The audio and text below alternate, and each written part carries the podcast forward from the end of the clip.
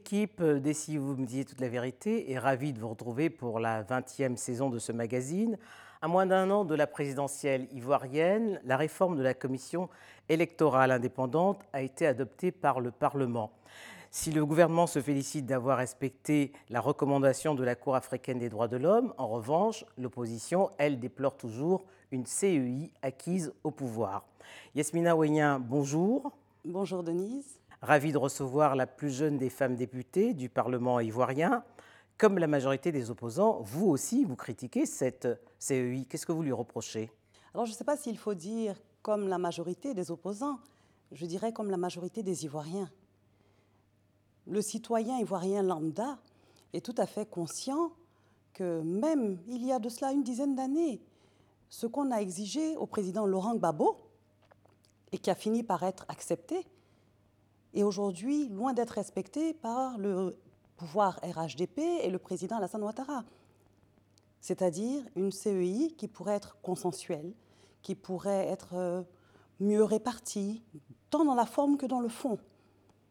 Aujourd'hui, nous avons en fait une problématique qui est très simple. Les élections ivoiriennes n'inspirent pas confiance. Comment obtenir des résultats crédibles? Comment obtenir le fait que les scrutins se passent dans des conditions apaisées? Comment rassurer les populations? Les événements de 2010-2011 devraient finalement être pour nous une leçon. Nous avons échoué la première fois, il faut en tirer les conséquences et s'arranger pour qu'en 2020, par exemple, puisqu'il y a une présidentielle l'année prochaine, nous n'ayons pas à revivre ces drames. Et cela va d'abord par une commission électorale réellement indépendante. Qui il y a quand même certains opposants, je pense notamment à, aux, dirigeants du FPI, à Finguessan, qui dit que c'est un, un acquis minimum, cette nouvelle CEI. Oui, mais en même temps, euh, je l'ai entendu le dire, il dit même qu'il continuera à négocier en rentrant dans cette CEI, en participant à sa composition, il continuera à négocier. Voyez-vous, en 2014, quand la CEI a été modifiée une première fois, j'étais déjà députée. Et nous avons constitué un collectif de 29 députés, 26 du groupe parlementaire PDCI-RDA et 3 députés indépendants. Nous avons intenté un recours devant le Conseil constitutionnel de l'époque, en 2014 donc. Nous avons été déboutés, mais la société civile s'est saisie du problème et a demandé à la Cour africaine des droits de l'homme et des peuples de se pencher sur cette commission électorale. Et l'État de Côte d'Ivoire a reçu injonction de cette Cour. La décision, elle est là. Il faut permettre à l'État, qui avait d'ailleurs juste une année pour que cela soit effectif, avec ensuite, bien évidemment, les résolutions qui devaient être retournées vers la Cour africaine des droits de l'homme et des peuples, il fallait que cette CEI respecte des principes fondamentaux, à savoir que, par exemple, tout le monde devait être égal devant la loi. Nous devons être tous au même niveau. Mais nous avons un déséquilibre flagrant. L'État est surreprésenté. Et c'est cela que nous dénonçons. Mais Yasmina Ouenia, y a-t-il encore des recours possibles à présent que cette CEI, cette réforme a été adoptée par le Parlement? Alors donc ce n'est pas une réforme finalement qui a été adoptée, c'est donc une recomposition. Mais bien évidemment, l'opposition a saisi de nouveau la Cour africaine des droits de l'homme et des peuples. Nous attendons donc un retour de cette Cour-là. Alors, à moins d'un an de la présidentielle, les alliances s'organisent. On voit certains qui rallient le RHDP d'Alassane Ouattara, et puis on a vu au mois de juillet cette rencontre à Bruxelles entre Henri Conan Bédier du PDCI et Laurent Gbagbo du FPI. Que pense l'ancienne PDCI que vous êtes de cette rencontre? Alors moi, je suis toujours PDCI. C'est vrai que j'ai un mandat indépendant actuellement et que par respect pour mes électeurs, je m'astreins à une certaine neutralité, mais je suis militante active du PDCI. Mais il, y a deux ans, mais il y a deux ans, vous avez été exclu de ce PDCI. Exactement, exclu, suspendu, euh, avec certains membres de ma famille également, puisque nous, nous étions dans une ligne bon, que je pourrais me permettre de qualifier éditoriale différente, puisque nous étions contre l'alliance entre le PDCI et le RDR qui devait aboutir, selon eux à l'époque, à un, parti unifié appelé Rassemblement des oufouettistes pour la démocratie et la paix. Pour moi, cela équivalait déjà à l'époque à la mort du Parti démocratique de Côte d'Ivoire, le PDCI, et c'est pour ça que je me suis battue jusqu'à me faire euh, exclure effectivement du parti. Et aujourd'hui, les faits vous donnent raison. En tout cas, aujourd'hui, le PDCI, les organes dirigeants de ce parti, tout le monde a rejoint mes positions. Donc, je ne dirais pas que ça me donne raison, mais je me dis que peut-être le PDCI a finalement de nouveau éveillé. Donc, on assiste à un nouveau réveil du PDCI et c'est pas plus mal. Je m'en réjouis. Alors, vous appartenez au groupe Vox Populi, hein, qui est un groupe d'indépendants. Et quels sont vos liens aujourd'hui avec le PDCI Alors, le groupe euh, parlementaire Vox Populi est constitué de députés qui ont donc eu des mandats indépendants. Ils ont été élus sous la bannière indépendante. Et aujourd'hui, nous sommes avec le FPI et le PDCI avec certains autres partis sur une plateforme. Nous travaillons tous ensemble, en fait, donc euh, au niveau de l'opposition. Nous avons actuellement une démocratie qui est très fragile mais le pouvoir en place use de moyens que je pourrais qualifier de non conventionnels même, pour la fragiliser encore plus. Tout le monde trouve que ces alliances-là, tant que ce ne sont pas des alliances de fortune, tant que ce ne sont pas des alliances exclusives, c'est-à-dire on n'est pas dans une logique d'être contre quelqu'un, mais on est pour quelque chose. Et on est pour que la Côte d'Ivoire se réconcilie avec elle-même.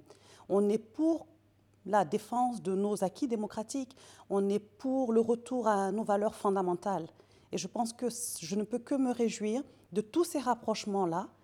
On a vécu des années difficiles, des nombreuses crises, il y a eu de nombreux morts. Alors si les fils et les filles de ce pays décident de marcher main dans la main, d'avancer ensemble, moi, je ne peux que me réjouir une fois de plus. Alors, tous les, tous les hommes politiques aujourd'hui ont un seul mot à la bouche, c'est la réconciliation quelle est la recette que vous, Yasmina Ouenia, vous, préconisez pour qu'elle soit effective? Parce que neuf ans après, cette crise électorale qui a post-électorale, pardon, qui a endeuillé la Côte d'Ivoire, tous ont ce mot à la bouche, réconciliation. Voyez-vous, Denise, quand vous parlez de neuf ans, je me dis que finalement, vous êtes même plutôt indulgente. la, la, crise en Côte d'Ivoire, elle existe déjà depuis les années 93, avec le décès du président Félix Houphouët-Boigny. Nous avons, jusqu'à présent, que les conséquences de cette crise de succession entre deux, trois grands leaders. Et hélas, le peuple avait été pris, et continue d'ailleurs, d'être pris en otage. Et c'est à cela que moi, je, veux lutter. Je veux lutter pour que plus jamais ça.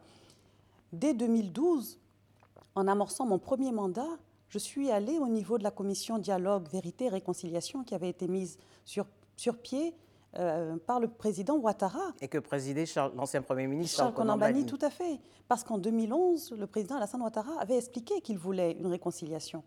En 2012, je suis allée voir M. Bani, que vous venez de citer, et je lui ai dit, je suis la plus jeune élue du Parlement, je veux offrir mon mandat à la réconciliation nationale. Je veux être un outil, un vecteur de paix et de rassemblement. Utilisez-moi comme vous le voudrez. Donc j'ai participé à plusieurs travaux et à plusieurs missions de la CDVR. Il faut savoir que la commune dont je suis la députée, Cocody, est la commune qui abrite les universités, qui abrite les résidences des ministres, qui abrite la résidence du président de la République, enfin en tout cas des différents présidents qui se sont succédés, des ambassades, etc. Donc au niveau de Cocody, les combats ont été très violents.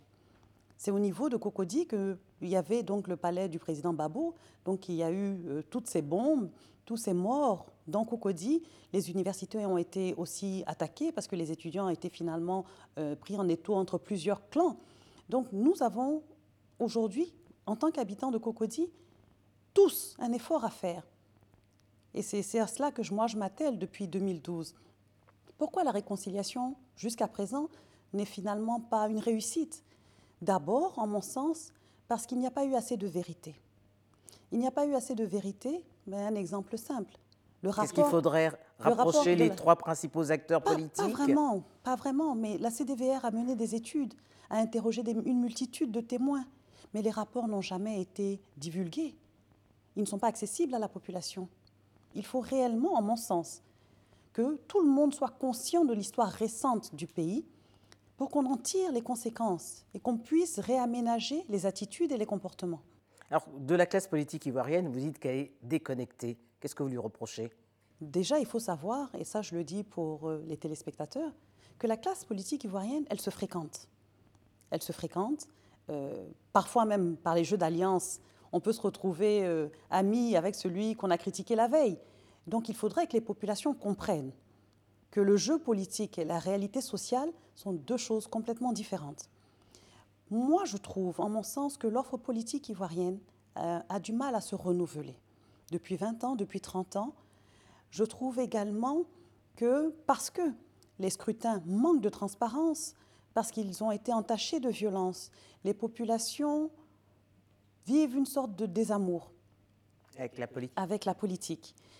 Donc il faut leur montrer qu'il y a une alternative, il faut leur montrer que les choses peuvent être faites différemment. Mais déjà, ça commence par montrer l'exemple. On peut pas. Le président Ouattara ne cesse de dire qu'en 2020, une nouvelle génération d'hommes politiques arriverait à la tête de la Côte d'Ivoire. Vous y croyez? Alors, le président Ouattara est un monsieur qui est. Enfin, il a 75 ans. Euh, moi, j'ai par exemple 40 ans. Qu'entend-il par une nouvelle génération? Est-ce que c'est quelqu'un qui a 60 ans? Est-ce que c'est quelqu'un qui a 50 ans? Il faut savoir que 70% de la population ivoirienne a moins de 35 ans. Qu'est-ce que ça veut dire une nouvelle génération? Est-ce que c'est des personnes nouvelles ou c'est des anciens visages qui sont plus jeunes en, termes d'âge? Est-ce que ce sera les mêmes vieux réflexes? Parce que c'est vrai, on peut trouver quelqu'un de 40 ans, mais qui a des, réflexes politiques qui sont finalement absolument pas actualisés, qui sont en inadéquation avec ce que la population recherche vraiment. Qu'est-ce que vous attendez de cette élection de 2020 Déjà, j'espère que les Ivoiriens iront se faire enrôler. C'est vrai, avec l'opposition, nous, nous combattons et nous luttons autant que faire se peut par tous les moyens légaux dont nous disposons pour que la carte nationale d'identité soit gratuite, chose qui, par exemple, enfin par gratuité, j'entends supportée par le budget de l'État, un budget qui est conséquent et qui peut, qui peut supporter ces charges-là, donc les charges liées à l'identification. On se souvient que la rébellion de 2002 et toute la crise qui a suivi avaient comme explication en tout cas comme point d'explication, parce que je pense qu'il devait y avoir d'autres éléments, mais un problème d'identification et de nationalité. Donc en 2009, la carte d'identité avait été établie gratuitement pour les populations, elle n'a pas pesé sur le budget des ménages. Aujourd'hui, nous sommes en 2019, on nous parle d'une carte nationale d'identité qui coûtera 5 000 francs CFA, donc un peu, un peu moins de 10 euros. C'est très cher encore pour l'ivoirien moyen. Le SMIC, officiellement en Côte d'Ivoire, et pourtant de nombreuses personnes actives sont payées en deçà, le SMIC en Côte d'Ivoire, c'est 100 euros par mois. Alors voyez-vous que pour euh, des personnes de plus de 16 ans, puisque la carte est obligatoire à partir de 16 ans, savoir que leur seule façon en 2020 d'aller voter, c'est de se munir de cette carte d'identité, ça risque déjà de réfréner leurs, leurs ardeurs et on va se retrouver avec, pour une population de 23 24 millions d'habitants, on va se retrouver avec une liste électorale qui va encore rester à 6 ou 7 millions. C'est bien en deçà de toutes les personnes qui ont le droit pourtant d'aller exprimer leur suffrage. Yasmina Awanya, merci. Je vous remercie.